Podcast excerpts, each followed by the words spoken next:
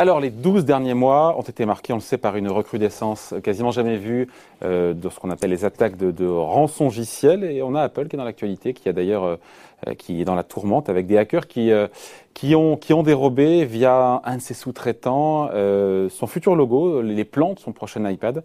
Et donc, des hackers qui exigent 20 millions de dollars de rançon. Bonjour Lorenz. Bonjour David. Pas OK derrière tout ça, non? Non. Lorenz Lafont. Euh, directeur de la rédaction de la lettre d'investissement. Propos utile. Euh, 2020, c'est, on peut dire vraiment qu'il y a une, une explosion des, des cyberattaques. Ouais, ouais c'est incroyable. C'est, euh, c'est l'année marquée par la crise sanitaire, mais c'est vraiment l'année marquée aussi par l'explosion de, de ces attaques. Si on prend les ransomware en France, c'est 255% de croissance. Les rançons juste les ransomware. Ouais. ouais. Euh, 200, 255% de croissance. Et encore, tout le monde ne, ne dit pas euh, j'ai été victime, oui, parce qu'il y a un petit côté honteux, j'ai payé, ou alors bon. Et, euh, et donc c'est une explosion euh, qui, touche tout le monde. C'est-à-dire que les particuliers sont touchés, mais évidemment ce qui est le plus rémunérateur pour les hackers, ce sont les entreprises, les institutions, les organisations. Pendant la crise, on a eu énormément d'attaques sur des hôpitaux, sur euh, bloquer, la, gestion des, hôpitaux.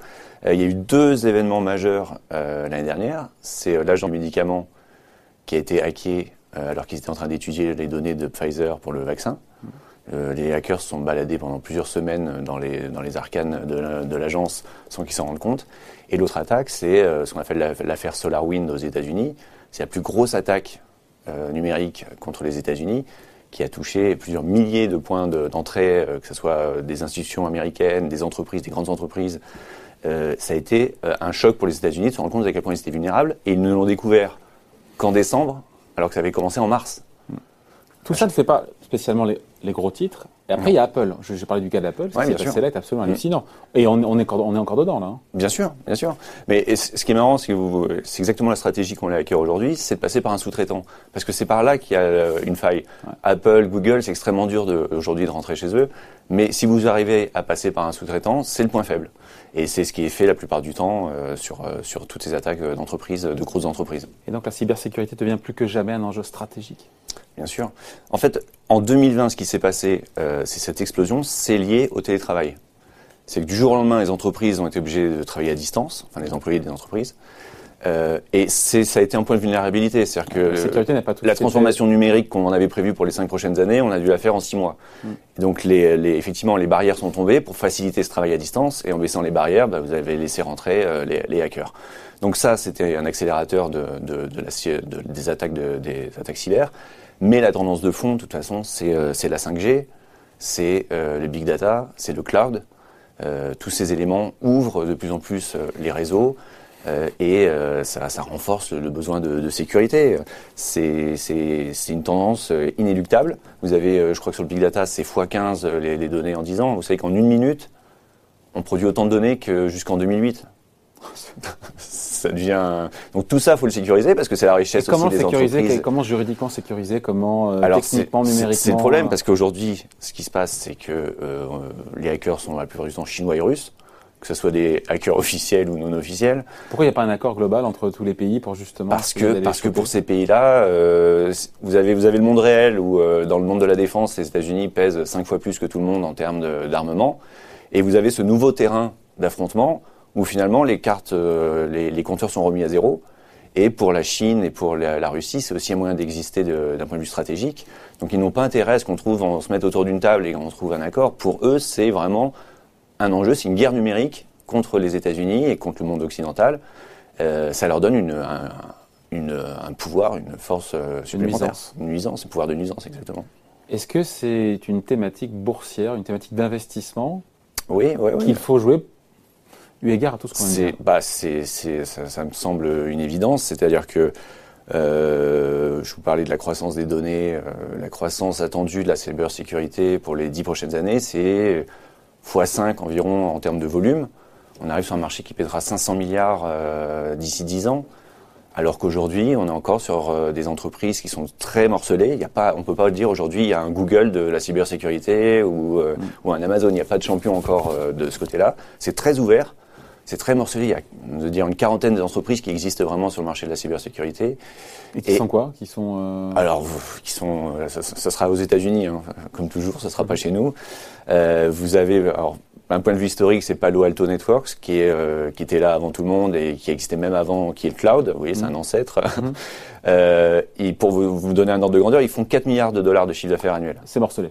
Voilà, c'est petit. C'est petit.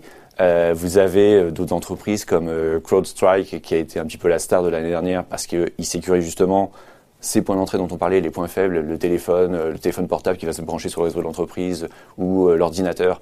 Eux, ils sont spécialisés là-dessus, donc ils ont été, ils ont, ils ont pas mal boosté. ils pèsent en bourse, une trentaine, non, je crois pas loin de 50 milliards de dollars. Mais voilà, ça, ne dépasse jamais ce cap, c'est entre 30 et 50 milliards. Vous avez une société qui s'appelle également Octa, qui, elle, euh, sécurise l'authentification. C'est-à-dire la gestion aux accès, qui est un truc euh, quand même euh, assez stratégique. pareil, on est dans les 30-40 milliards de dollars. Alors ça se paye cher. Ça se paye cher aujourd'hui. Ça se paye, ça se paye 20, le moins cher 10, le plus cher, on va dire 30 fois le chiffre d'affaires actuel. Mais vous avez des taux de croissance qui sont absolument incroyables. C'est-à-dire que sur les trois prochaines années, le chiffre d'affaires des entreprises que je viens de citer, par exemple Octa et CrowdStrike, c'est x4. Donc euh, effectivement, c'est extrêmement dur de trouver un point d'entrée euh, sur ce genre d'entreprise. Il n'y a pas des, des IPO, il n'y a pas d'introduction en bourse pour euh, justement... Alors si, justement, à Londres, dernièrement, on avait parlé de l'introduction calamiteuse de Deliveroo. Ouais. Alors là, on est sur quelque chose de beaucoup plus intéressant, c'est Dark Trace.